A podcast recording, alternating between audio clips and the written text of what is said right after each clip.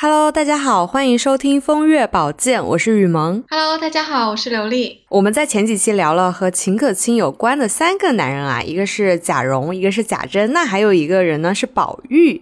今天呢，我们就不得不提和秦可卿有关的第四个男人了。不一样的是，这个男人呢是秦可卿的弟弟秦钟。作为姐姐呢，自然就是非常疼爱这个弟弟的。秦可卿嫁到贾府之后，常常把秦钟接到到宁国府玩，一有机会就为这个弟弟拓展他的交际圈，可以说是真的是很爱这个弟弟。比如说，秦可卿就给秦钟介绍了宝玉这样一个好朋友。是。的，正如你所说，秦可卿其实是处处很关照这个弟弟的。宝玉在见到秦钟之前呢，就听到过秦钟的名字了。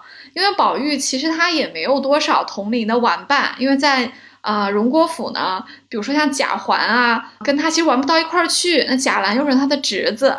那所以呢，宝玉其实挺孤单的，除了姑娘们之外，他没有同性的玩伴。所以他一听说秦可卿有个弟弟的时候，他就特别想见，但是当天也没有见到，对吧？所以这里埋了一个悬念。那后来终于有一次呢，哎，宁国府办了一次家宴，把像王熙凤啊，还有宝玉都请过去赴宴啊。这一次因为秦钟也来了，所以宝玉就可以得见啊这位秦小爷的真面目了。书中是这么描写秦钟的出场，可以看出来秦。钟应该形象是不错的，他这么写。说秦钟啊，叫宝玉略瘦巧些，青眉秀目，粉面朱唇，身材俊俏，举止风流，似在宝玉之上。哎，注意啊，似在宝玉之上哦。只是怯怯羞羞，有女儿之态。哎，我忽然发现这两姐弟在整个贾府里面就是长得很好的，因为这两姐弟的评价都很高。你看，秦可卿是在宝钗、黛玉之上的，秦钟呢是在宝玉之上的。哇！哇，这两姐弟真的不得了哎！没错，他们形象非常好，而且给他们的形容词其实是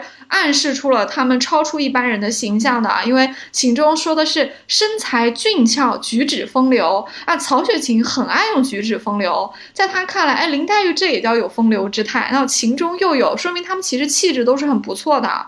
何况他是眉清目秀，粉面朱唇这样的一个小男孩，确实就是有一点点像我们现在综艺里面的这种小鲜肉的。长相应该是挺好看的，而且竟然比宝玉还好看，所以说宝玉一下子就被他吸引住了。当然，秦钟一方面是长得好，另一方面因为有这个姐姐啊，姐姐在宁荣两府里面都非常的受宠，所以秦钟这次出场呢，其实待遇是不错的，基本上都是沾了他姐姐的光。刚刚我们不是有聊到这两姐弟的长相嘛？那其实这两姐弟的名字的谐音也是被大家津津乐道的一个话题。没错，曹雪芹特别爱用谐音梗啊，所以名字呢通常都不会被放弃啊。一般来说。都是会有谐谐音的，有可能是正着写，也有可能是反过来写。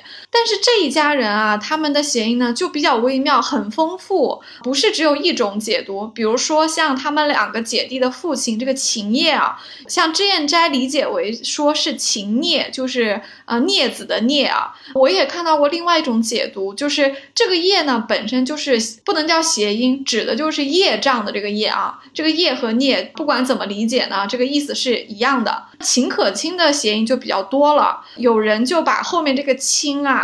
理解为有一种是倾倒的倾，那就是最后要倒台的意思啊；也有就是轻薄的轻，意思就是说秦可卿你的这个情啊是很轻的，是要被人轻视和践踏的。秦可卿的“卿”字还有一种解读，就是大家拜倒在他的石榴裙下，就是为他倾倒的那种感觉。没错，跟这个解读还第三个谐音，我也听到过，当然就是前鼻音了，把他这个“亲”呢解读为亲切的“亲”，就是说他，因为他非常的温柔啊，所以就是很容易亲近啊，容易亲近之后呢，就被贾珍这样的人钻了空子啊，所以是秦可卿，所以这个。亲字有非常非常多的解读，当然原文这个爱卿的卿意思也非常好啊，但是情中的这个谐音呢就不太妙了。比较主流的一个看法是说情中谐音是情种，就是说它是一个多情种子啊。也有一种说法说是情中的终是终了的终，也就是说他的这个感情啊总是要终了的。那其实还有的人说啊，情中自金青，就是很多地方寺庙那个敲钟的木杵。是做成了金鱼的形状的。其实无形当中，我认为啊，还是跟寺庙有一些关系的，是不是？我们敲响这个警钟，敲响这个情欲的一个钟，你就可以青灯古佛了呢？这几种解释呢，其实都符合了秦钟这个人的人设和命运的。那我们再回到今天的主题啊，书里面描写的秦钟是十三四岁的年纪啊，他是一个双性恋，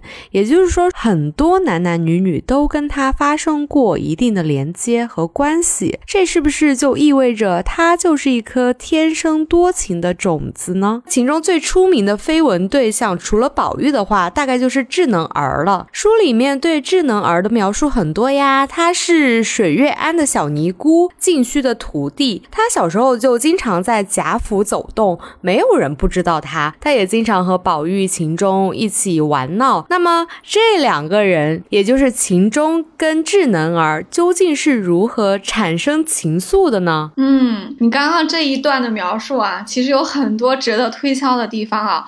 比如说，你提到秦钟既是同性恋又是异性恋啊，放在现在可能会被标签成双性恋。我记得蒋勋老师是这么解释的，因为宝玉似乎也表现出他性取向的多元化和不确定，那秦钟又是如此啊，而且他们的圈子里面还有像蒋玉菡啊、啊薛蟠啊这样一些人，何况学堂里的这些男孩子们也都不太老实啊。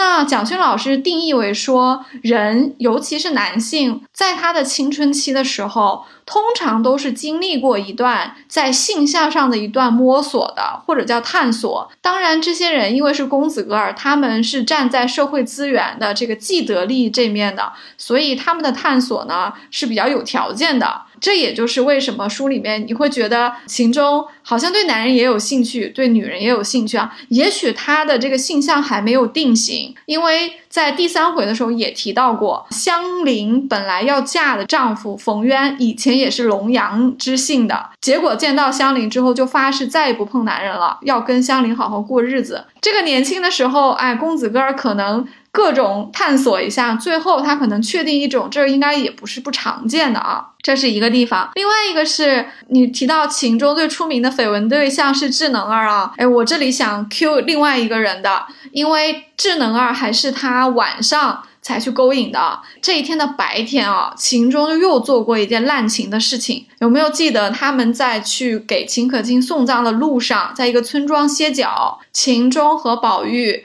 和二丫头有一段互动，宝玉其实很尊重二丫头，他只是想看看房车，而且他觉得二丫头这个女孩子形象又好，气质又好，落落大方。宝玉很为二丫头倾倒，但这个倾倒是欣赏的。秦钟就不是啊，秦钟是跑到宝玉的耳边，对他笑嘻嘻的说：“此亲大有意趣。”虽然秦钟用的还比较文雅的字啊，但是翻译成现在的话，也不就是说，哎，这个妹子挺正的，你要不要泡？一下，大概是这样的意思啊，其实挺轻薄的。所以你看，秦钟在姐姐的葬礼的路上，对二丫头有这样的一些算得上是邪念吧。那他晚上呢，又瞄上了这个智能儿，所以他这一天滥情滥的还有点多。至于你说秦钟和智能儿怎么是产生情愫呢？确实是他们是在贾府认识的啊，因为像贾母啊、王夫人这些人都比较尊佛好道，而且他们定期的是有一些施舍给到这些尼姑庵啊。啊，或者是庙里的和尚、道士、尼姑来领了去做好事，帮他们在神佛面前去念经。这个是在贵族世家是比较常见，因为他们可能不能亲自出家，或者自己没有那么多时间做好事，其实是一种布施的行为啊。像水月庵在内的很多寺庙就经常来贾府，可能逢年过节都会过来领一些布施过去。可能他们在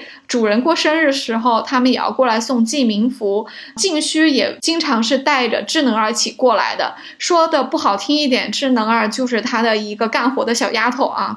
从静虚到智能儿，横竖我们看不出来这两个人有任何修行态度出来啊。智能儿因为年纪很轻，十几岁，事实上他凡根是没有亲近的。他到了贾府呢，看到过秦钟和宝玉，那秦钟本来形象就很出色嘛，所以他们两个人可能就眉来眼去的就好上了。也没有写太多他们互动的过程啊，只说了智能儿大了，见之风月啊，见之风月就是开始知道一点男女之事了，心思活络了，看上了秦钟风流人物，秦钟也爱他颜媚，两人就情投意合了。所以我们可以推断出来，第一，在青春期，爱情其实挺容易发生的，或者说这情窦初开的时候，对情窦初开，能不能叫爱情还另当别论，可能这就是一种好感，或者说少男少女之间的情愫。第二点，秦钟和智能还真的都是看上了对方的外貌，他们对对方的人品、脾气、原则、责任感、担当、性灵，我们这些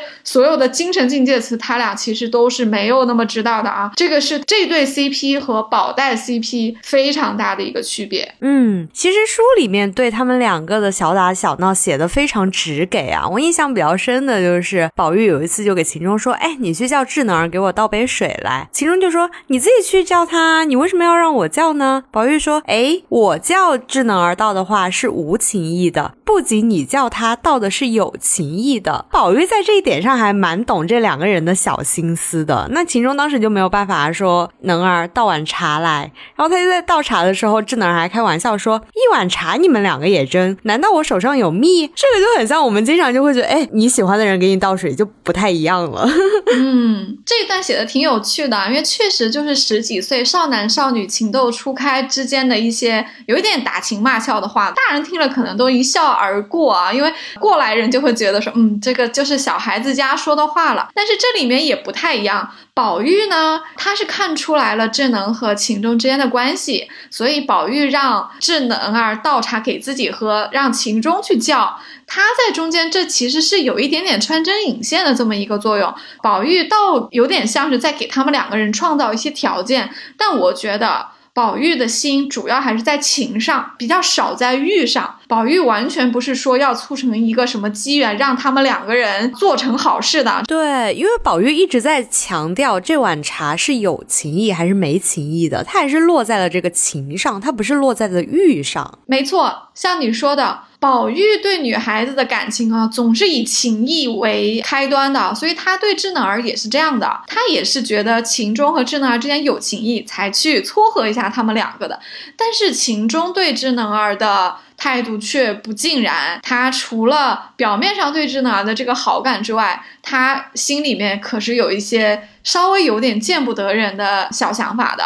他对智能儿的态度里面更多的是欲的成分。嗯，我在看这一段的时候，一方面我觉得，哎，智能儿确实跟他们两个玩的挺好的。那另外一方面呢，我觉得秦钟有点调戏智能儿的意思，有点像在给宝玉展示说，哎，你看我可以使唤他，然后我可以占有他，类似于像这样的一个雄性的一个展示啊。说的太好了，就在那句话里面。能儿倒碗茶来。其实这句话是秦钟在宝玉面前宣誓他对智能儿的主权的，他对智能儿的所有权。嗯这有一点不好听一点的说，有点像是智能儿是隶属于秦钟，他们俩关系已经坐实了。所以他当着外人的面让自己的老婆，或者说的再难听一点，就是一个马子，说：“哎，你给我兄弟倒碗茶来。”这句话其实里面是有一点点轻薄的，虽然不是很明显啊，但是从他们这三个人的这个互动里面是有一点这个微妙的含义的。而且智能儿呢，似乎他也不是特别介意秦钟在宝玉面前像是有一点揭发他们的关系一样的。智能儿竟然也顺水推舟，他把这个茶倒了过来之后。竟然是抿嘴笑着说：“一碗茶也争，难道我手上有蜜？”这句话哦，哎，有一点点，有一点点暧昧，也有一点点调情和轻薄。因为如果智能儿这个时候稍微有一点正颜厉色的话。他就可以把秦钟刚才那个有点轻薄的话给压下去，但是智能儿不但没有压下去，反而顺着他的话，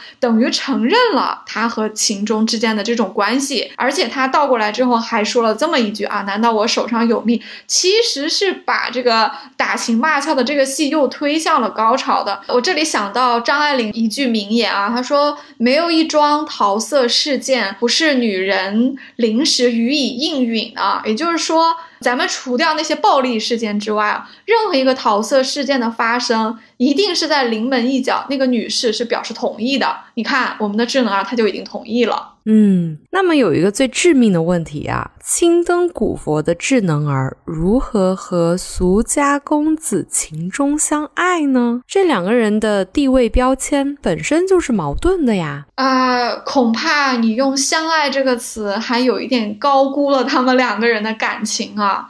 从文中我们可以看到，秦钟对智能儿的需求啊，至少在今天这个当下啊，完全就是一个欲望和身体的需求。首先，他没有考虑智能儿愿不愿意，他是有一点强迫的。虽然智能儿最后也同意了，但是依旧是秦钟起义在先，而且是推了一把的。第二个。秦钟完全没有要和智能儿去谋划相爱这件事的意思哦，他只想着当下，只想着说远水解不了近渴，你要是不给我，我今天就死了。他要的仅仅就是这一次的鱼水之欢，他并没有跟智能儿盘算说，哎呀，我是真心对你好，你要是也有意呢，我们两个人好好谋划一下，我把你救出去，我们一起去我父亲那里求一求，到时候我真的把你娶进门吧，一点这个意思都没有的。你刚刚的问题说如何？与一个少爷相爱，恕我直言，情中根本没有相爱的计划在里面。智能儿有没有呢？智能儿是有一点的，否则他也不会在秦钟求欢的时候先推了他一把，说你得先把我救出这个牢坑才行。所以其实智能儿是对秦钟有一些期待的，她可能作为那个时代的女子啊，她也是看得明白秦钟求欢是什么意思。但是她觉得既然有一个男人喜欢她，有一个男人可能可以靠得住，她就希望抓住这根稻草，把他从这个庙里面给救出去。但是从今天晚上的事情发生来看。显然，我们的智能二是付出了身体，但是并没有得到秦钟的任何的承诺。哎，你说这个可不可以理解成就有点？哎，这个比喻可能有一点不恰当，但是还是比较神似的。就是我们经常在电视剧里面看到有一个嫖客去青楼，但是那个青楼女子就信任那个嫖客，说你把我救出去，跟杜十娘怒沉百宝箱是一个意思嘛？女人在很多时候面对感情都容易脑子不清醒，比如我自己就是。是这样啊，这个比喻呢有一点相似，但是呢又不太一样，区别在哪里呢？啊，我要揭露一下社会的凛冽的现实了啊！因为如果真的是发生在青楼里面的话，说实在的，青楼女子啊，她们是见过很多人的，她们不是那么容易轻易被人骗的。哎呀，我们看蛮多文学作品，确实是有一些青楼女子付出了感情之后，就非常的信任这个嫖客，觉得他一定能把他救出去嘛。啊，这可能是人性吧，总。总会就爱情来了，你挡也挡不住。但是可能在遇到这样一个真爱之前，这个青楼女子见过了一大堆形形色色的男人，所以他们相对来说是有判断力和比较有经验的。也有一些嫖客确实把他们救出去了，当然也有像杜十娘遇到李甲这样一个忘恩负义的人，变成了一个文学作品啊。可是智能儿和他们不一样，智能儿其实没有什么生活经验。首先他非常的小，其次他生活在尼姑庵里面，他不怎么接触社。会，他去贾家这种地方走动啊，见过宝玉和秦钟，这可能就是他最大的一个社交了。所以他根本就没有比较过秦钟对他求欢的这个真心和别人的真心到底哪一个真。可能秦钟是向他示好的第一个人，而且秦钟长得也很不错，他就接受了。他根本没有时间，也没有经验去掂量，或者是去考试。秦钟这个真心，咱们再把林黛玉 Q 回来再看一看啊。虽然林黛玉和宝玉在前八十回里面两个人一点都没有肉体关系，纯粹是精神恋爱，但是你看黛玉多有心啊。黛玉对宝玉那是多少次的考试啊！所以他们的感情是经得起考验和经得起推敲的。可是智能儿对秦钟完全没有啊！对，书里面描写智能儿和秦钟在一起的场景可以说是非常露骨的。就是晚上的时候，秦钟就是趁着黑夜无人去找智能儿，而且智能儿本来在那儿洗碗嘛，然后他就开始就搂着要亲嘴儿了，然后智能儿急得跺脚说这是做什么？然后本来要叫了，结果秦钟说好妹妹，我要。急死了！你今儿再不依我，我就死在这里。这段话听起来就很渣哎，就觉得哎，你只要给我，你让我做什么都可以。牡丹花下死，做鬼也风流。然后智能儿就提出了他我们刚刚说的要求了。他说，除非我出了这牢坑，离了这些人才好呢。结果秦钟又回到了性欲求 求爱这件事情上啊。他说这也容易，只是远水解不得近渴。然后他就吹了灯，结果被宝玉发现了他们两个人在背地里做的事情。嗯。这一段的描写，咱们先不说对话，咱们只看说，趁着晚上没有人呐，吹了灯啊，满屋漆黑呀，偷偷的过去看到智能儿在洗碗，就搂着她，有没有让你想起另一桩风月事件？这不就是贾瑞调戏王熙凤？在穿堂里面，以为来的人是王熙凤，马上就要脱裤子吗？结果那个人是贾蓉和贾强。这个就是我们在《风月宝鉴》第一期提的，被欲望冲昏了头脑。没错，曹雪芹把这两桩风月事件用一种笔法来写啊，我觉得他的态度上也是在做一种对比的，可见这是一个相对来说不怎么能见人的一桩情欲哦。否则你这么黑乎乎的，这么鬼鬼祟祟的干。什么？如果说是正常恋爱，大家都你情我愿的话，用得着这样吗？另外一个是刚刚那个台词啊，哎，这确实很渣，就像你说的，好妹妹，我要急死了，你今儿再不依我，我就死在这里，这是典型渣男用语。我记得欧丽娟老师讲到这里的时候，欧老师特别有趣，他说以后再有人说这句话，你就死吧，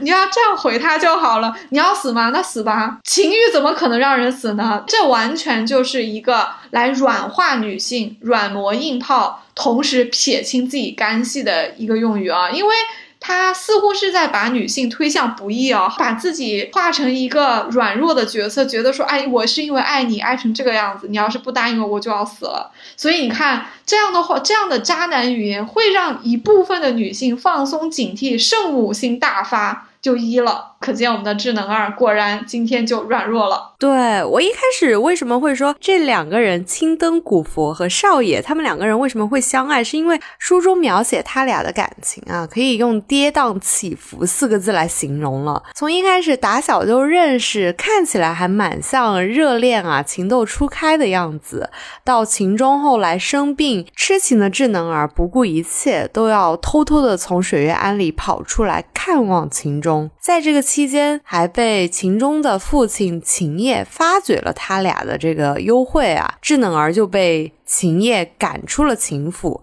那秦钟也被打了，而且这位老父亲在一气之下病故了。那悲剧的色彩已经在这里留下了伏笔。秦钟在弥留之际呢，其实还是记挂着这个不知下落的智能儿的。特别像我们经常看到的一些棒打鸳鸯的作品啊，这个听起来有点不贴切，但是我不知道为什么忽然想起了陆游跟唐婉，就是我会产生这样的蒙蔽之心。所以看起来这一对小年轻轰轰烈烈的，那他们的感情究竟有多深呢？我们就另当别话了。我觉得他们两个之间应该是既有情欲也有情愫啊，因为确实写到在他们两个人在庙里约会之前，他们的贾府就已经有点情。情投意合了，往大了说，他们两个算是从小的玩伴，两小无猜，所以这个感情确实是先发生的，后面又有了情欲的，所以不排除情和欲他们两个人都有，但是他们的这个感情似乎总还是给人一种欲大于情的感觉呢。这是因为智能儿即便是不顾一切的跑去探视情钟，也不见得就是感情有多深，很可能对智能儿来说的话。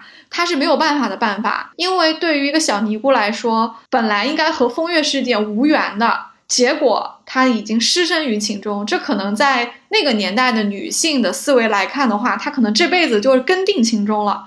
那秦钟又没打招呼的走了，智能儿可能觉得天都塌了，或者说他本来看到了一线希望戛然而止，所以他不顾一切的要去找他，因为也许这个事情在庙里也事发了，也许没有，我们不知道啊。但是对智能儿来说，可能已经不会有比这再差的结局了，因为那个庙他本来也不想回去，何必不豁出去去找秦钟呢？所以这里我理解到的是一个绝望少女已经失身了，但是她失身的那个人又并没有担当起拯救她的责任，所以智能儿可能是挺绝望的。她去找秦钟的时候，那从秦钟来说，为什么他在弥留之际挂念智能儿呢？因为他们的事情闹得很大，他父亲把他打了一顿，所以智能儿算是他生命中一个刻骨铭心的一个对象，而且他们的交往确实是非常的短。短暂啊，他根本还没有时间去厌倦智能儿。我这样讲好像把秦钟讲像个渣男，说假如他们两个人多约会几次，秦钟可能就会对智能儿厌烦了，就更没有感情了一样啊，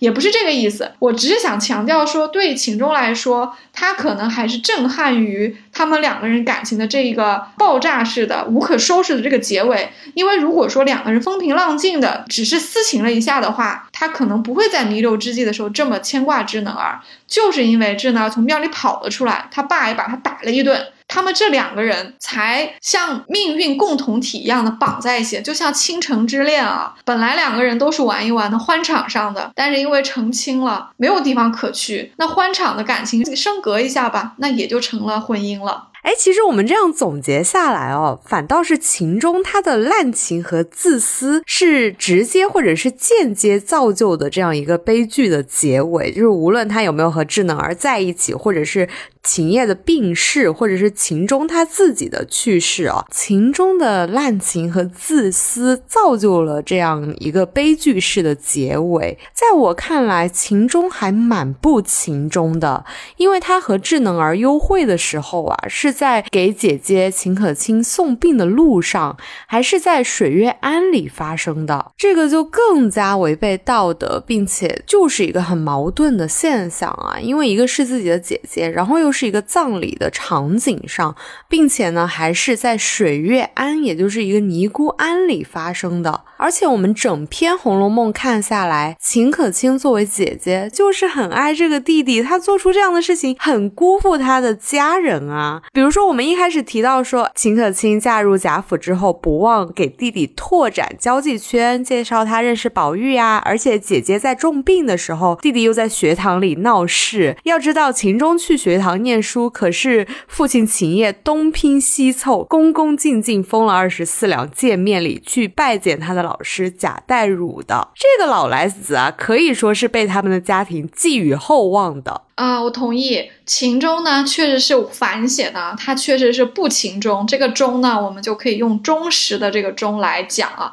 因为他其实对他的家人和爱人都很不忠实。正如你所说，秦钟的姐姐秦可卿是非常的爱这个弟弟，他给他做了很多的事情，包括引荐给贾家的人啊，最后还趁着宝玉啊、王熙凤啊这些人心情比较好啊，就去贾母那边央求了一下，让秦钟去上了贾府的。私塾，这都是沾亲带故才能进的这个私塾啊，而且他父亲去凑这个学费也是很不容易的。但是秦钟在学堂里面也天天在搞风月的事情，姐姐死了之后，在送葬的路上这儿一个那儿一个的。他既是辜负了他的老父亲，也是辜负了一直到临死都非常爱他的这个姐姐啊，所以他对他的家人、对他的亲人是很不忠的，他是很辜负他们的。秦钟不但是辜负了他的家人，他其实也辜负了智能儿的，因为像他这样不负责任的和还没有跳出寺庙的一个小尼姑就这样发生了肉体关系，是对他自己和对智能儿的双重的不负责任啊。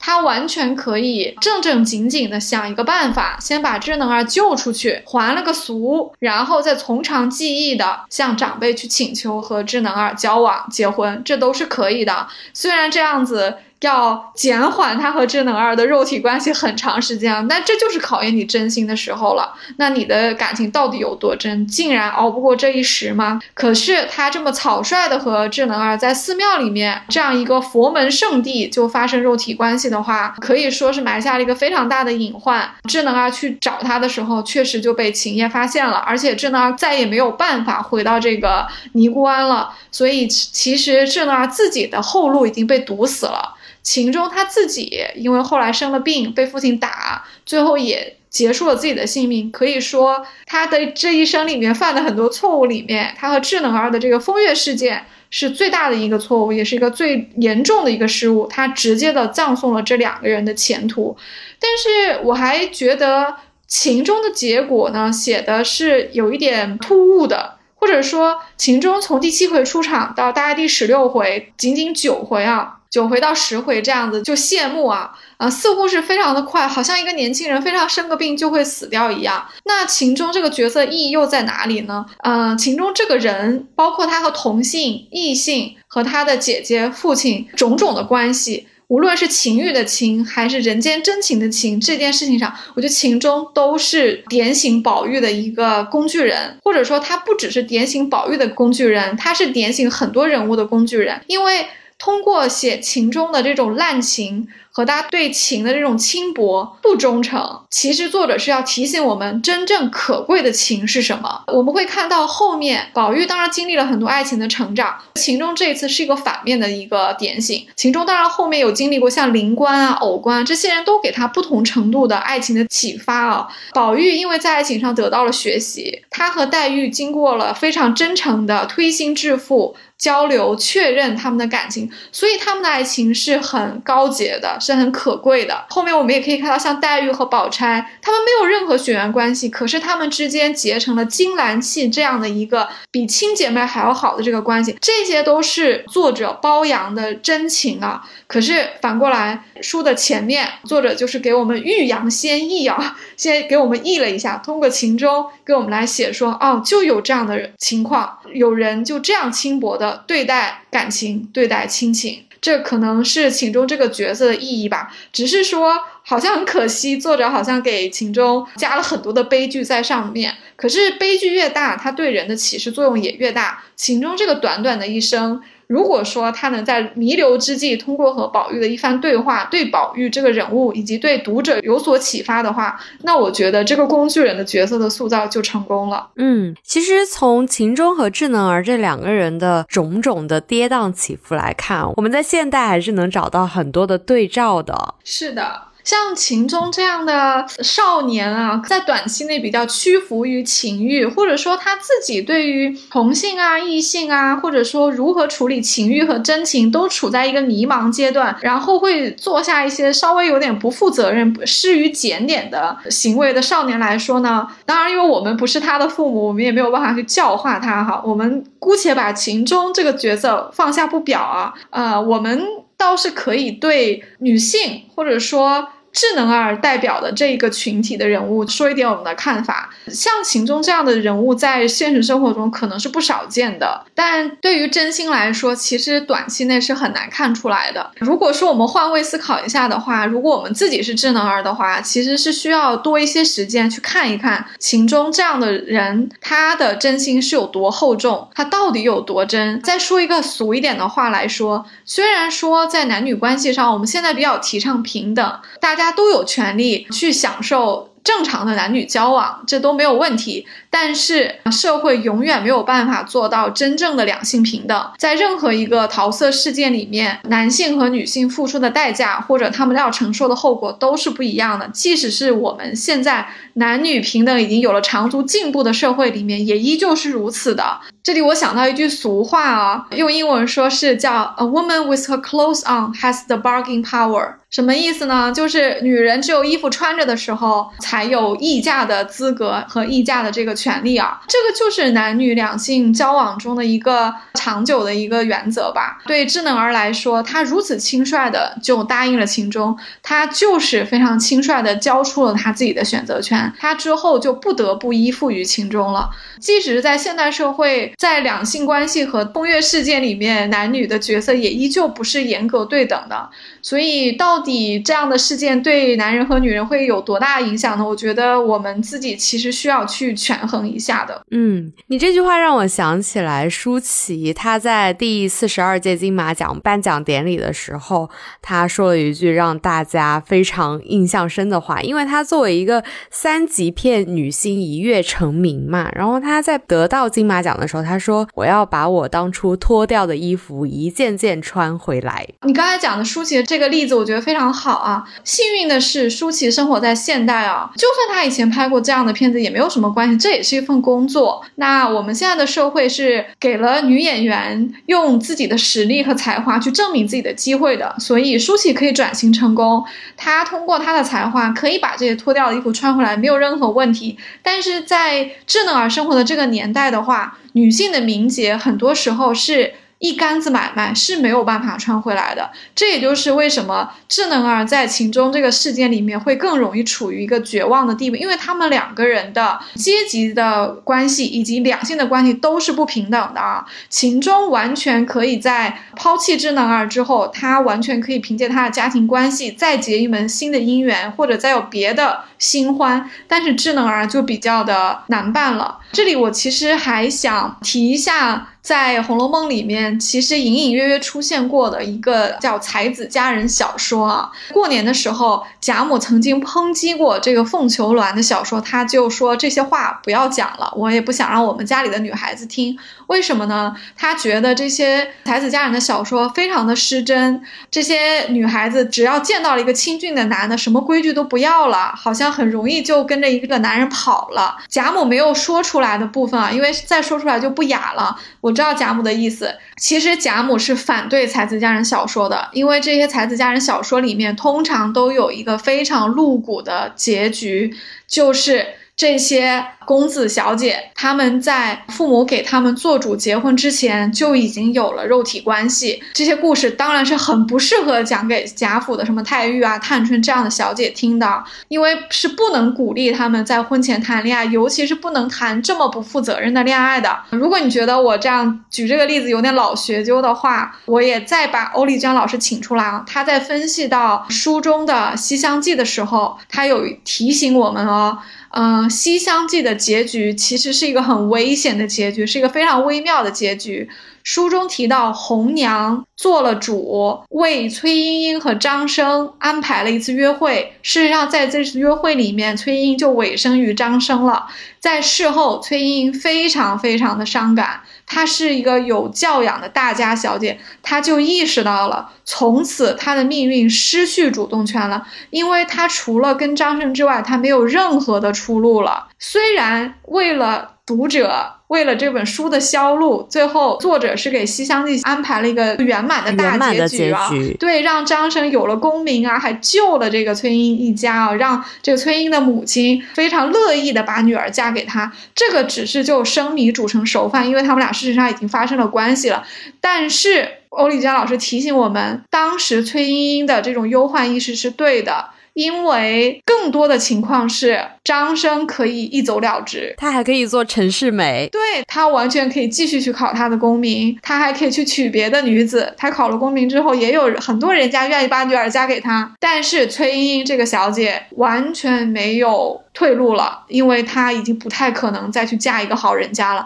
所以对于崔莺莺来说，她除了完全彻底的依附于张生之外，她已经没有任何结局了。这也是贾母不愿意在那么多女孩子在的时候让这个女仙儿唱凤求鸾的原因，因为这些事情其实是不能鼓励的。不是说才子佳人故事里的爱情部分不好，爱情没有错，而是说在那个年代，基本上。男女完全不对等的情况下。才子佳人小说都是让男人受贿的啊！这个故事里的女主角，如果不是因为作者的一支妙笔的话，通常在生活中是没有什么好结局的。爱情小说都是骗人的，哎，还真的是这样。嗯，那其实再回到一个现代的例子啊，我们经常在微博上可以吃瓜，就是吃到有一些让我们瞠目结舌的内容，就是一对情侣，然后男生永远都会说，哎，戴套不舒服，或者是说我一定会娶你的，然后女生就觉得，哎，我是不是给了他？那就成为了一个感情上面的砝码，就是女生还是处于一个比较卑微的态度，这个就有点像我们现在在聊智能儿跟情钟一样。我们从情钟和智能儿的关系，就不期然的就扯出了男女关系里面一个永恒的话题啊。呃，相对于男性来说，可能女性比较多的把性作为一个武器啊，去获得自己想要的一个结局，而且这个结局通常是婚姻。那婚姻究竟又是什么呢？婚姻其实是一个财产的一个保障，是生活的一个保障。这其实是放在人类社会的大部分的时间里面都是成立的啊，因为女性处于整个生产的一个弱势，她们必须要依附于男性才能够获得一个比较安定的一个生活，所以她们最好的结局就是嫁人。嫁人的话，要在自己有一个好身家的时候去嫁，年轻貌美这都是身家，同样冰清玉洁也是一个身家。这就是为什么女性没有跟男人发生关系的时候，她会觉得自己的位置放的比较高。